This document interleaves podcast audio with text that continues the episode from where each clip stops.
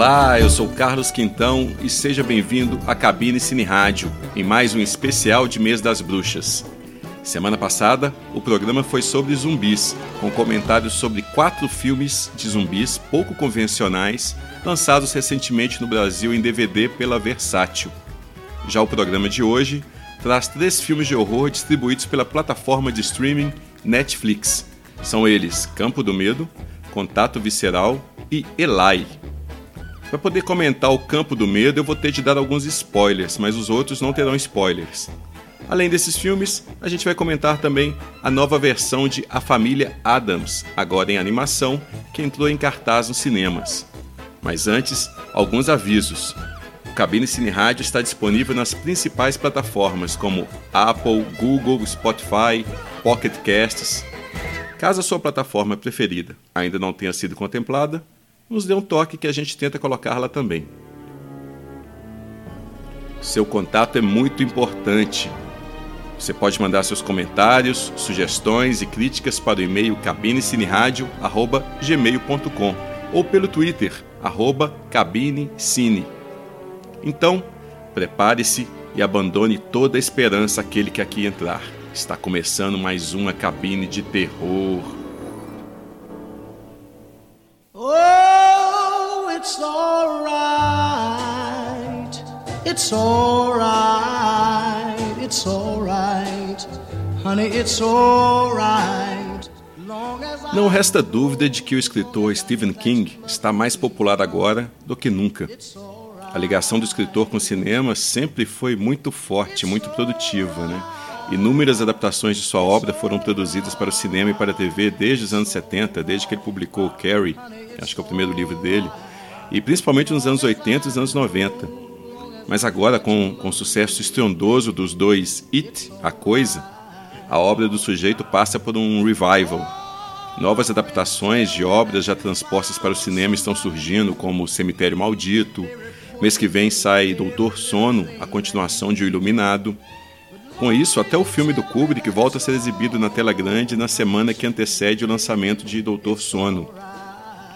Mas é o streaming que descobriu na obra do Stephen King uma fonte para produções de orçamento médio e muita visibilidade. A Netflix, principalmente, é, ela investiu muito nesse filão nos últimos anos. Né? Tem Jogo Perigoso e 1922 geraram um certo burburinho há, há uns dois anos atrás. E ambos têm seus momentos, mas não são particularmente memoráveis. E agora a Netflix lançou o Campo do Medo, ou In the Tall Grass no original, o filme é baseado num conto que o Stephen King escreveu junto com seu filho, Joe Hill. A adaptação ficou a cargo do Vincenzo Natali, que também dirigiu o filme. O Natali chamou muita atenção com seu filme Cubo, de 1997. E o Cubo pode ser até visto no, no, Prime Video da Amazon. Caso você não tenha visto ainda, vale a pena. O Cubo, na época, ele ganhou boas críticas, ele gerou até um certo culto também. E pelo que eu me lembro do filme, era um exercício interessante de tensão com soluções criativas para compensar o baixo orçamento. Até a franquia Resident Evil copiou algumas ideias do Cubo. Mas eu achei ainda mais bacana outro filme do Natali, que é o chamado Splice, a nova espécie que ele fez em 2009. Assim como o Cubo, é uma ficção científica com ótimas ideias, mas uma realização mais madura, mais ousada do que, do que o Cubo. Entre um e outro, Natalie realizou vários episódios de séries de TV como Hannibal, Deuses Americanos, Luke Cage, Westworld, Perdidos no Espaço.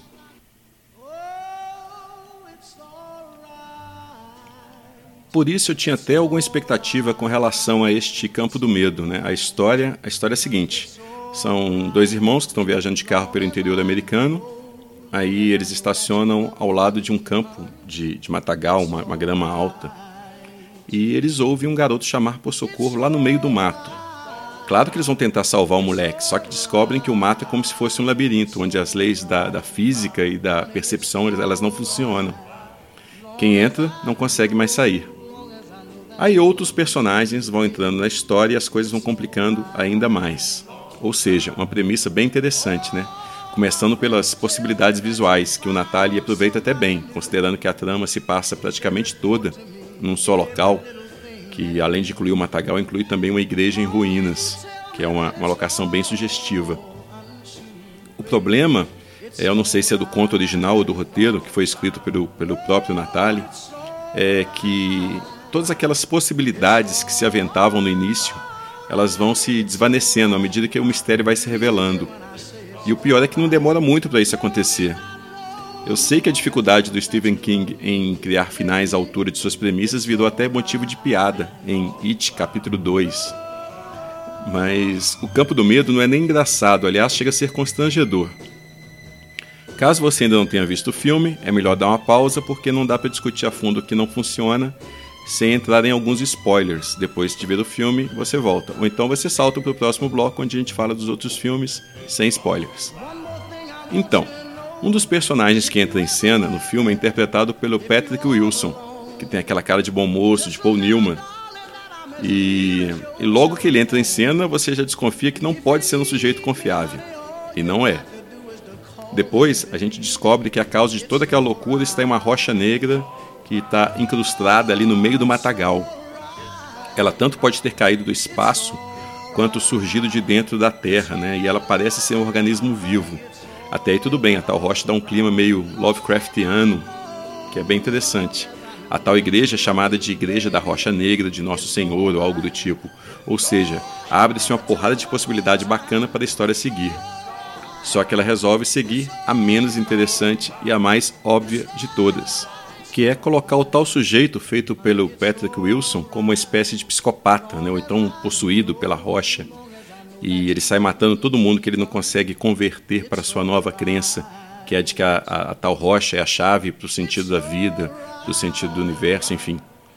Com isso, o filme vira um gato e rato, com um personagem mutilando cada vez mais o outro, enquanto o pobre do Patrick Wilson vai falando uma série de monólogos daqueles bem batidos de super vilão eu até entendo a intenção, que é de estabelecer que o mal absoluto só encontra vazão né, mesmo através das ações humanas.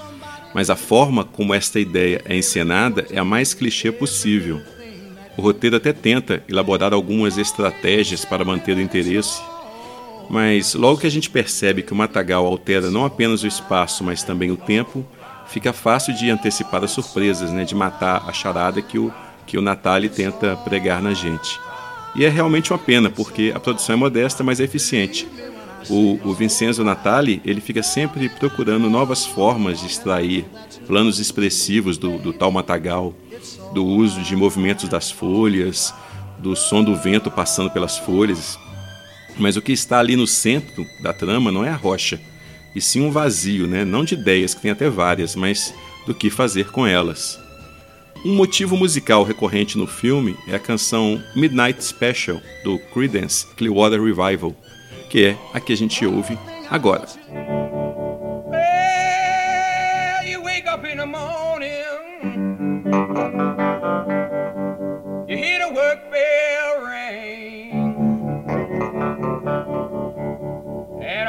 to the table.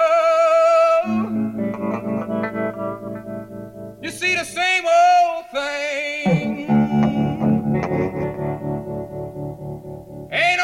upon the table. There's no fork up in the pan. But you better not complain, boy. You get in trouble with the man. Let the midnight special shine a light on. Let the midnight special shine a light on me. Let the midnight special shine a light on me. Let the midnight special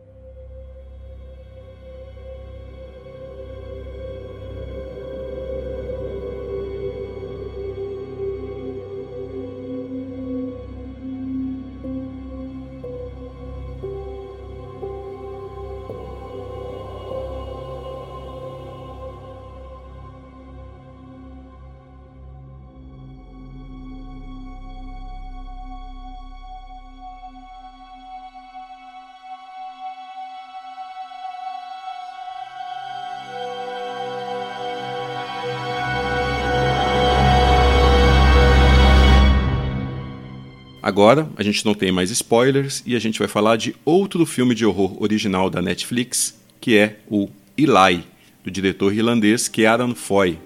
É a história de Eli, um garoto que tem uma doença rara que, que o obriga a viver numa bolha.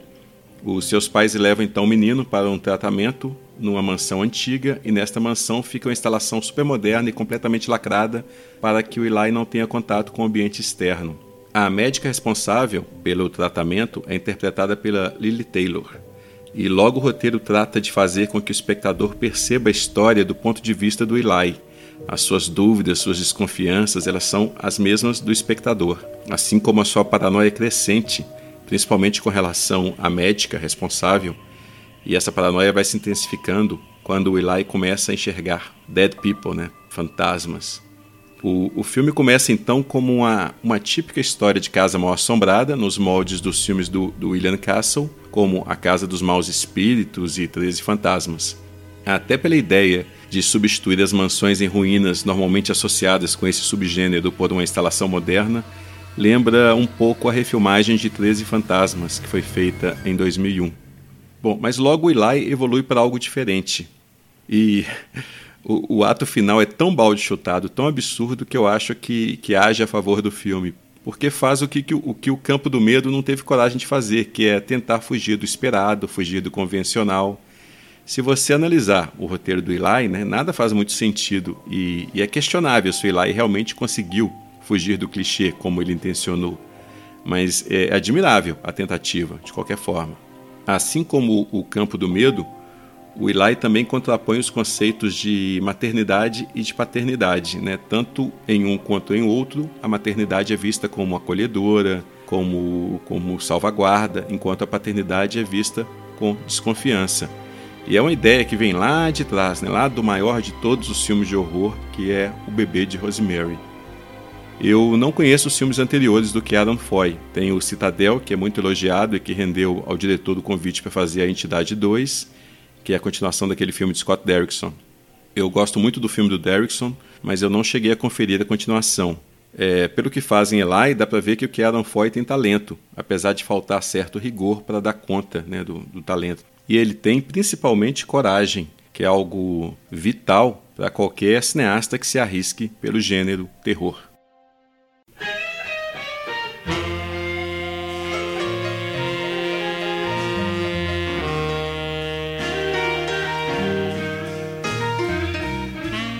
Em 2016, eu assisti a um filme na Netflix chamado A Sombra do Medo, ou Under the Shadow, que é passado no Irã do início dos anos 80, após a Revolução Islâmica né, e a tomada do poder pelo Ayatollah Khomeini.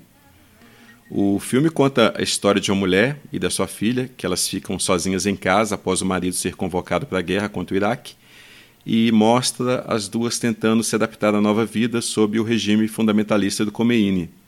E, ao mesmo tempo, acontecem algumas manifestações de origem aparentemente sobrenaturais que começam a infernizar a vida das duas. Eu, eu fiquei na época impressionado com a segurança do diretor estreante Babak Anvari, que é um diretor britânico de origem iraniana. E, enfim, é um filme que merece ser, ser conhecido e ele pode ser encontrado ainda na Netflix e também no iTunes e na Microsoft. E agora a Netflix distribuiu internacionalmente né, o segundo longa do diretor, que ganhou aqui o título de Contato Visceral, muito ruim por sinal. Aliás, eu acho que é o segundo longa, não tenho certeza, me parece que sim. Enfim, é, seria melhor se, se a Netflix tivesse traduzido ao pé da letra né, o título original, que é Wounds, que significa chagas, ou feridas. E o filme do, do Anvari, ele se passa em New Orleans.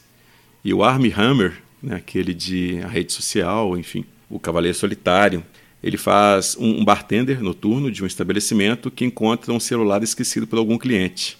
E ao tentar contatar esse cliente, ele acaba descobrindo algumas imagens perturbadoras no, no celular e logo uma maldição parece ter caído sobre ele e sobre a sua namorada, feita pela Dakota Johnson, e que envolve envolvendo também a melhor amiga dele, que é feita pela Zazie Beetz, que é aquela moça do filme do, do Coringa.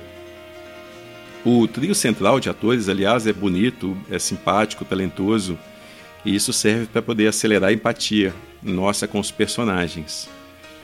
E logo na primeira cena do filme, passado no bar, já fica claro o talento do diretor para criar um clima perturbador. E esse clima vem a partir de elementos comuns, elementos até familiares, né? Uma cena aparentemente normal, ordinária, mas na qual acontecem várias situações que serão vitais para o desenrolar da trama. E o Babak Anvari expõe essas informações com muita naturalidade, né? ao mesmo tempo em que ele já constrói uma tensão com a qual ele vai trabalhar no resto do filme. Assim como fez no A Sombra do Medo, o diretor vai linkar o horror sobrenatural ao horror real. No A Sombra do Medo, era difícil dizer o que era mais assustador na vida daquelas mulheres. Se era ameaça sobrenatural ou se era ser mulher sob o fundamentalismo. Em Contato Visceral, o terror não vem do Estado ou da religião, é de ordem mais íntima. Aqui o Anvari fala sobre alcoolismo, sobre ciúme, sobre falta de perspectiva, sobre relacionamento falido. E são elementos que desestabilizam o protagonista tanto quanto a tal maldição. Aliás, sobre a maldição. Se a princípio é, parece que a gente vai embarcar num genérico de O Chamado, né? logo o filme descamba para algo mais Lovecraftiano, o que me agrada mais. Aliás, o filme me lembra algo de Do Além, que o Stuart Gordon dirigiu em 86 após o sucesso de Reanimator, também baseado na obra do escritor né, H.P. Lovecraft. Mas o, o, o Contato Visceral tem muito também de Coração Satânico, do Alan Parker, tanto na ambientação em New Orleans, quanto no protagonista, que começa a perceber ser ele mesmo menos confiável do que imaginava. O Babak Anvari até brinca com essa aproximação né, com o coração satânico ao destacar os ventiladores, que é um objeto que o Alan Parker fetichizou e deu caráter simbólico lá no Coração Satânico. Aliás, se você não viu ainda o Coração Satânico, dê um jeito de corrigir este pecado. O que falta ao contato visceral é fazer a transição entre, entre o drama e o horror sobrenatural de forma mais orgânica. Muitas vezes essa transição ela soa apressada e com isso ela, ela perde em credibilidade.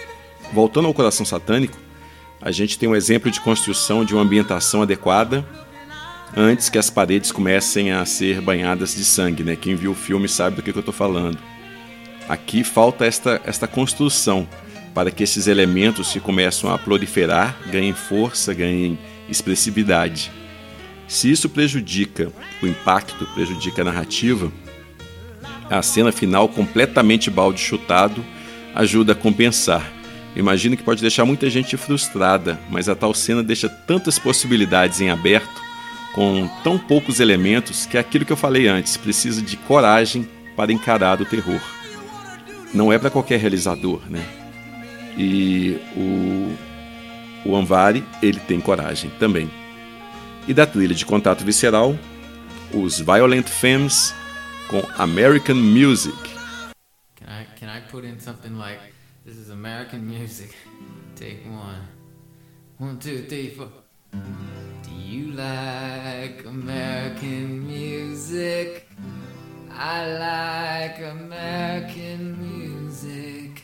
Don't you like American music, Amen.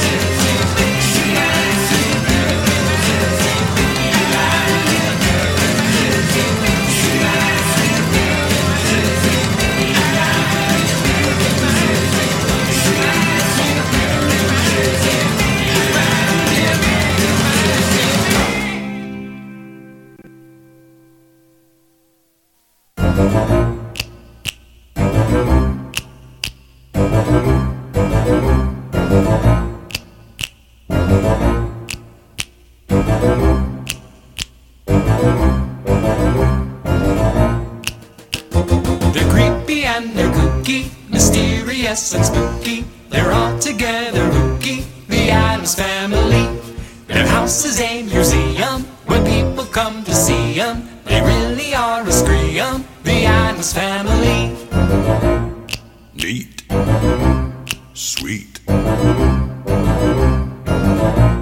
Petite. So get a witch's shawl on, a broomstick you can crawl on. We're gonna pay a call on the Adams family. A garotada de hoje, ela nem tinha nascido quando a família Adams aportou no cinema pela última vez. Provavelmente nem mesmo os pais da garotada de hoje tinham nascido naquela época. O que quer dizer duas coisas. Uma, que eu tô velho demais, já que vi no cinema os dois filmes dos personagens e eu tenho uma vaga lembrança da série de TV clássica. E outra, que o novo filme, a animação A Família Adams, é uma boa oportunidade de conhecer a criação do Charles Adams para aquela turma que acha que o gótico começou com Tim Burton. O Charles Adams criou os personagens em 1938, mesmo ano da criação do Superman. Curiosamente, tanto o Superman quanto os Adams, eles são estrangeiros vivendo na América, né? Os Adams são de alguma nacionalidade ou algumas nacionalidades é, que não são especificadas. A diferença é que o visual, o ASP do Superman, já facilitaria sua vida em qualquer lugar, ainda mais na América. Já a família Adams possui uma natureza ligeiramente menos convencional. E segundo Charles Adams, a ideia né, da sua criação era satirizar o moralismo e o conservadorismo americano. Os patriarcas da família, por exemplo, Mortícia e Gomes, eles são erotizados, eles vivem se insinuando um para o outro. E o autor, porém, não se colocava acima daqueles que criticava, tanto que até emprestou o nome de sua família para os seus personagens. Durante 50 anos, os personagens apareceram em cartoons que exploravam a excentricidade da família, né, em oposição ao status quo vigente na época em que os cartoons eram publicados. A, a fama da criação de Adams logo transcendeu os cartoons, aliás. Os personagens foram parar na TV, numa famosa série de TV dos anos 60, cujo tema musical que vocês ouviram um pouco antes ficou muito famoso. E no cinema, com dois longas-metragens dirigidos pelo Barry Sonnenfeld no início dos anos 90. O novo longa de animação, ele resgata o visual clássico dos personagens. A animação digital tem a qualidade esperada, mas nada que se aproxime de uma produção da Pixar, por exemplo. A trama mostra os Adams vivendo em um casarão gótico, no topo de uma colina, cuja paz fica ameaçada quando o empreendimento imobiliário é construído ali no, no pé da colina. E aí o filme esbarra em dois desafios. O primeiro desafio é que o apelo dos personagens está muito mais em suas excentricidades do que numa história específica. Como eles são produtos originalmente de cartoons, eles não têm uma mitologia, uma saga que possa servir como base para uma narrativa tradicional. Com isso, tanto nos filmes do Sonnenfeld quanto aqui, o que a gente tem é uma série de vinhetas independentes né, em busca de uma trama que as, que as justifique. E aí entra o segundo desafio. Uma trama convencional seria realmente o ideal para retratar uma família cuja graça está exatamente em não ser convencional? Para fazer jus à natureza do, dos, dos Adams, seria necessário um longa-metragem que fugisse completamente da fórmula padrão hollywoodiana de animação. E não foi dessa vez. Os realizadores se apropriam de várias fontes para tecer sua, sua historinha. Tem algo de Hotel Transilvânia, tem muito de Eduardo Mãos de Tesoura, até mesmo na concepção visual, né, que contrasta o mundo branco e preto dos Adams com os tons rosas e pálidos da tal cidadezinha.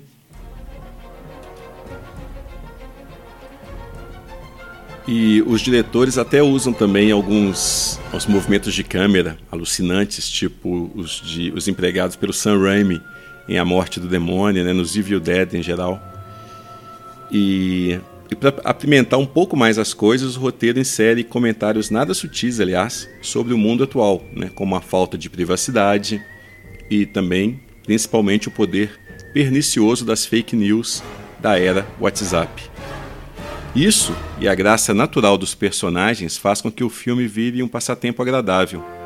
mas esquecível. Ainda não foi desta vez que a ousadia de Adams chegou às telas. Assim como fez recentemente a animação Abominável, a família Adams também incorpora uma música pop numa cena chave. No Abominável, foi o hit do Coldplay, Fix You, que ganhou esta versão.